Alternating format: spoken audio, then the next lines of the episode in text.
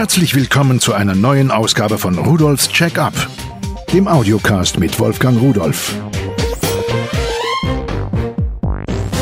Hallo und herzlich willkommen zu Rudolfs Check-up. Heute geht es um was ganz, ganz Schwieriges. Um GPS, um Ortungssysteme, um Navigationssysteme. Nur werden Sie sagen, kein Thema, kaufe ich mir und fertig. Ja, aber wenn man versucht, mal dahinter zu schauen, dann ist das nahezu unendlich kompliziert. Gut, da flitzen einige Satelliten um die Erde herum, so um die 26, mal einer mehr, mal einer weniger, für dieses eine System. Es gibt noch andere. Die schicken laufend ihren Namen, also ihren Code, die exakte Uhrzeit, was man exakt nennen kann, denn die haben zwar hochgenaue Atomuhren an Bord, aber auch die weichen letztendlich irgendwie ein bisschen ab. Und die schicken die Bahndaten, ihre eigenen Bahndaten, wo sie sich zurzeit befinden sollten, denn sie wissen ja auch nicht genau, wo sie sich befinden, und wo die anderen, die Kollegensatelliten sich befinden sollten. So, und diese Informationen werden auf der Erde empfangen wie von einem Radio. Es ist also nicht so, wie manchmal gesagt wird, wir werden von Satelliten überwacht per GPS. Nein, der Radiosender weiß ja auch nicht, wer sein Radio eingeschaltet hat und ob er gerade in der Dusche ist oder ob er im Garten sitzt. Genauso ist es hier. Da Sie jetzt aber die exakte Zeit schicken, könnte man ja, wenn man auf der Erde die exakte Zeit hätte, oder genau die gleiche Zeit, aus der Laufzeit so ungefähr die Entfernung herausbekommen. Das ist eigentlich auch das Prinzip. Nur der GPS-Empfänger hat gar keine Uhr, sondern der sagt jetzt erstmal, ich habe jetzt hier ein Signal. Und dieses Signal sagt mir, da muss irgendwo da noch ein Satellit sein. Den müsste ich empfangen können. Und dann guckt er sich den an. Und dann misst er den Vergleich, wie die Signale ankommen bei ihm. Und dann hat er schon mal so einen relativen Unterschied und weiß, also der hat gesagt, bei mir ist es so spät und hat dann festgestellt, das Signal kommt früher oder später als von dem anderen, der ja auch seine Zeit mitgeschickt hat. Und dann geht die Rechnerei los. Dieser kleine Empfänger, der muss jetzt fürchterlich anfangen zu rödeln und der dritte Satellit, der ist unbedingt notwendig, dass er dann ungefähr erstmal herauskriegt, wo könnte ich mich denn befinden. Und wir brauchen noch einen vierten, über diesen vierten wird dann die Zeit abgeglichen, damit der kleine Empfänger weiß, was haben wir jetzt für eine Zeit und die Signale der anderen richtig interpretieren und auswerten kann. Als Mensch braucht man dazu einige Wochen, um eine solche Rechnung durchzuführen. Und dieser kleine GPS-Empfänger, der macht einige hundert pro Minute davon, teilweise spezialisierte Empfänger sogar noch mehr. Dann kommt aber noch dazu, man muss das jetzt umrechnen auf unsere Kartensysteme. Und diese ganzen Abweichungen, diese ganzen Probleme, die da auftreten, die sind eigentlich fast gar nicht lösbar. Und dennoch, unsere GPS-Systeme funktionieren. Sie werden immer, immer preiswerter.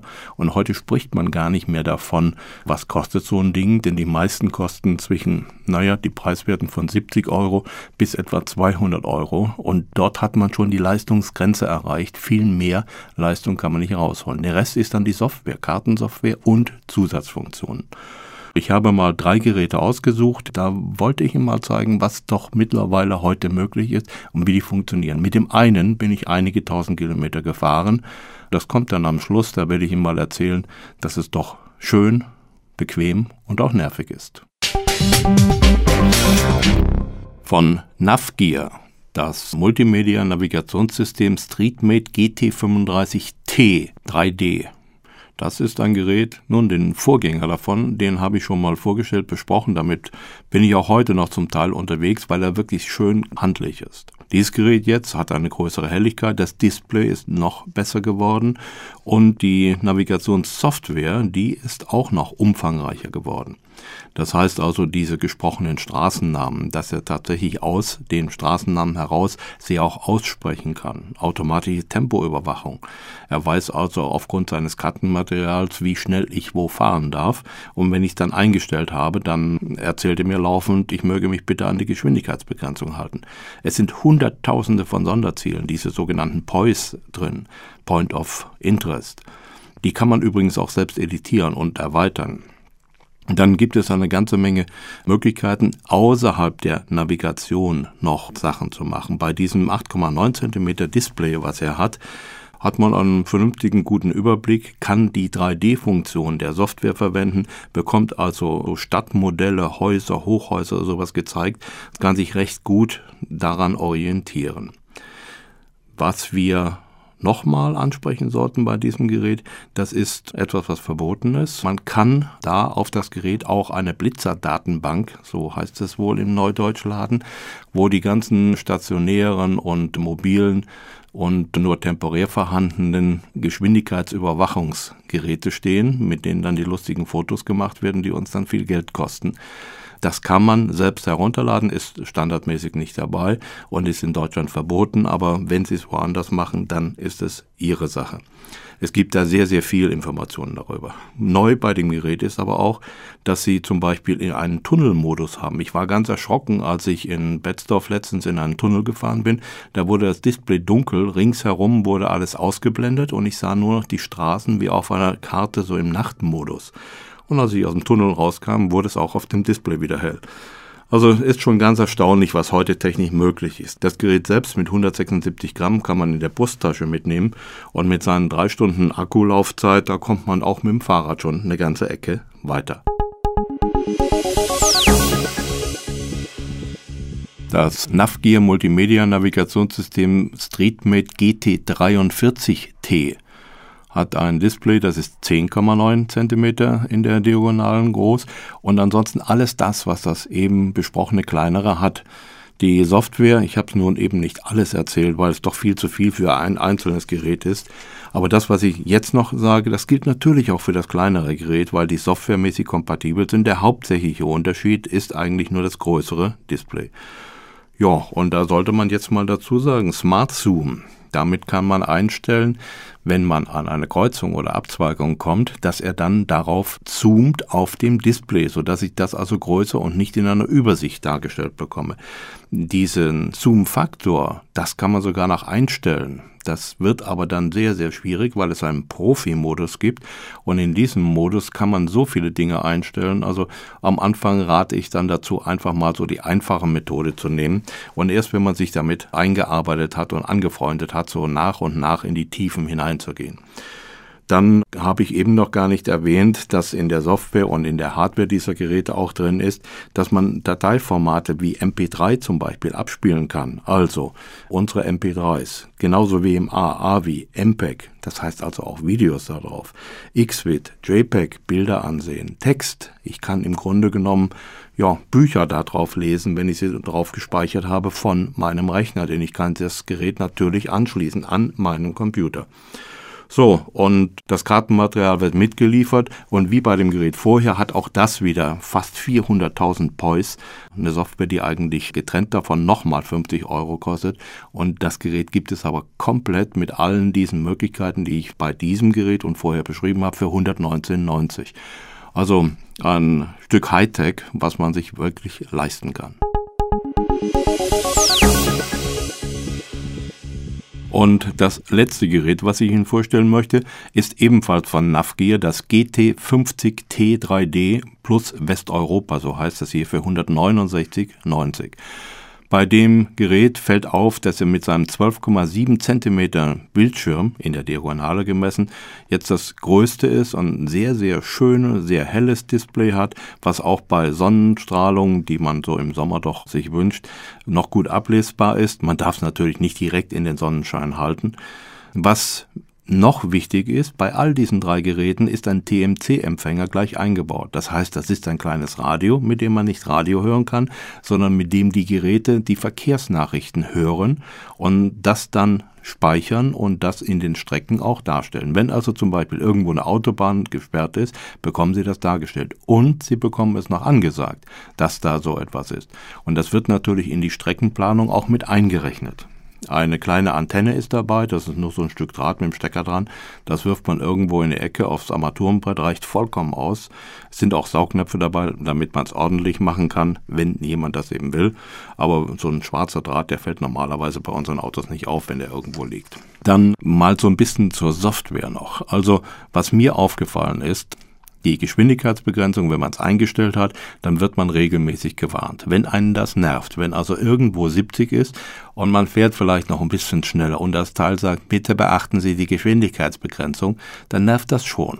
Da kann man dann einstellen, wie viel man den Toleranz haben soll. Das heißt, man kann dem Teil sagen, pass mal auf, also wenn 70 ist, dann tust du da ein bisschen was drauf und das kann man einstellen und dann meckerst du erst. Das ist eine ganz schöne Sache. Soll nicht dazu verleiten, schneller zu fahren, aber wir sind ja Menschen, keine Maschinen und so genau kriegen wir es meist auch gar nicht hin. Und das ist dann ganz angenehm. Bei mir steht er immer so auf 10 Prozent und dann versuche ich drunter zu bleiben. Das Gerät selbst und die Software kann natürlich noch viel mehr. Er zeigt im Voraus Schilder an, Überholverbot, Gefahrenstellen, warnt vor scharfen Kurven. Alle solche Dinge macht das System, die Software im Grunde genommen. Und wenn ich auf das Display schaue, dann sehe ich also genau, nach 500 Metern haben wir einen Engpass, haben wir eine Gefahrenstelle, haben wir Seitenwind. Alles das wird im Display dargestellt, auch bei den kleineren Geräten. Ja, und da muss man wirklich sagen, da fehlt eigentlich gar nicht mehr viel. Ich habe mir eigentlich gewünscht bei meiner Testfahrt, dass ich anstelle meines Tachos, wo ja nur die Geschwindigkeit angezeigt wird, so ein Display drin hätte und da könnte man dann zusätzlich noch irgendwo die Geschwindigkeit einblenden, was das Gerät natürlich auch noch selbst kann. Denn es ist ein Bordcomputer dabei, das heißt eigentlich kann ich verschiedene einstellen, die ich parallel laufen lasse. Ich bekomme Geschwindigkeit, Fahrzeit, Fahrtstrecke, Strecke bis zum Ziel, Zeit bis zum Ziel und diese ganzen Informationen kann ich alle abrufen. Es ist schon schwierig, also im Verkehr, im dichten Verkehr darf man es nicht machen, wenn man irgendwo Zeit hat unterwegs dann kann man spielen, die Zeit vergeht schneller und man kann zusätzliche Informationen von dem Gerät bekommen, die man normalerweise nicht hätte. Dann ist damit aber noch lange nicht Schluss. Denn außer diesem DMC-Receiver hat dieses Gerät auch noch eine Bluetooth-Freisprecheinrichtung. Das heißt, ich kann mein Telefon daran anmelden und dann wird das übernommen und wenn ein Anruf reinkommt oder ich kann darüber sogar wählen, dann geht es über den eingebauten Verstärker und Lautsprecher des Navigationssystems und ich brauche keine extra Freisprecheinrichtung mehr. Wenn mir dieser eingebaute 1 Watt Lautsprecher nicht ausreicht, der hat auch noch einen FM-Transmitter, so sagt man in Neudeutsch, also einen kleinen UKW-Sender eingebaut und sendet das, was übers Telefon kommt, was dort reinkommt oder auch andere Sachen, auf mein Autoradio. Und ich kann also die Sachen im Autoradio mit meinen dicken Boxen zum Beispiel hören. Das geht natürlich dann auch für die MP3-Wiedergabe, denn natürlich ist ein MP3-Player drin. Also ich könnte noch viel erzählen. Ach so, ich kann einstellen natürlich, bin ich als Fußgänger unterwegs, als Radfahrer, als Notfallfahrzeug, Polizei, Krankenwagen, als Taxi, als Bus oder sonst etwas. Er kennt also Busspuren und ähnliche Sachen. Natürlich gibt er auch Hinweise, wann ich abbiegen muss, lange vorher. Er zeigt mir das im Display an.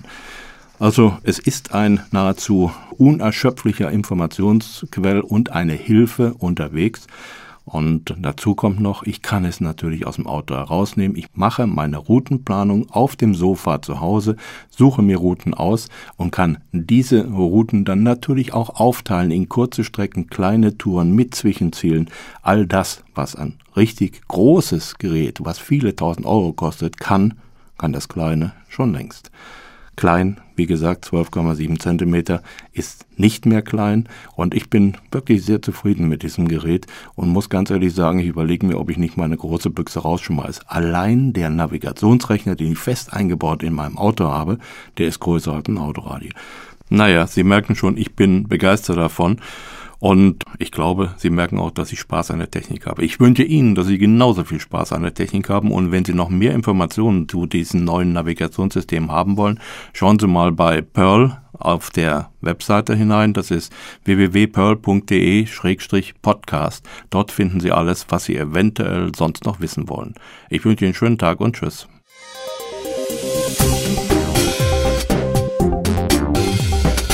Das war Rudolfs Check-up der Audiocast mit Wolfgang Rudolf.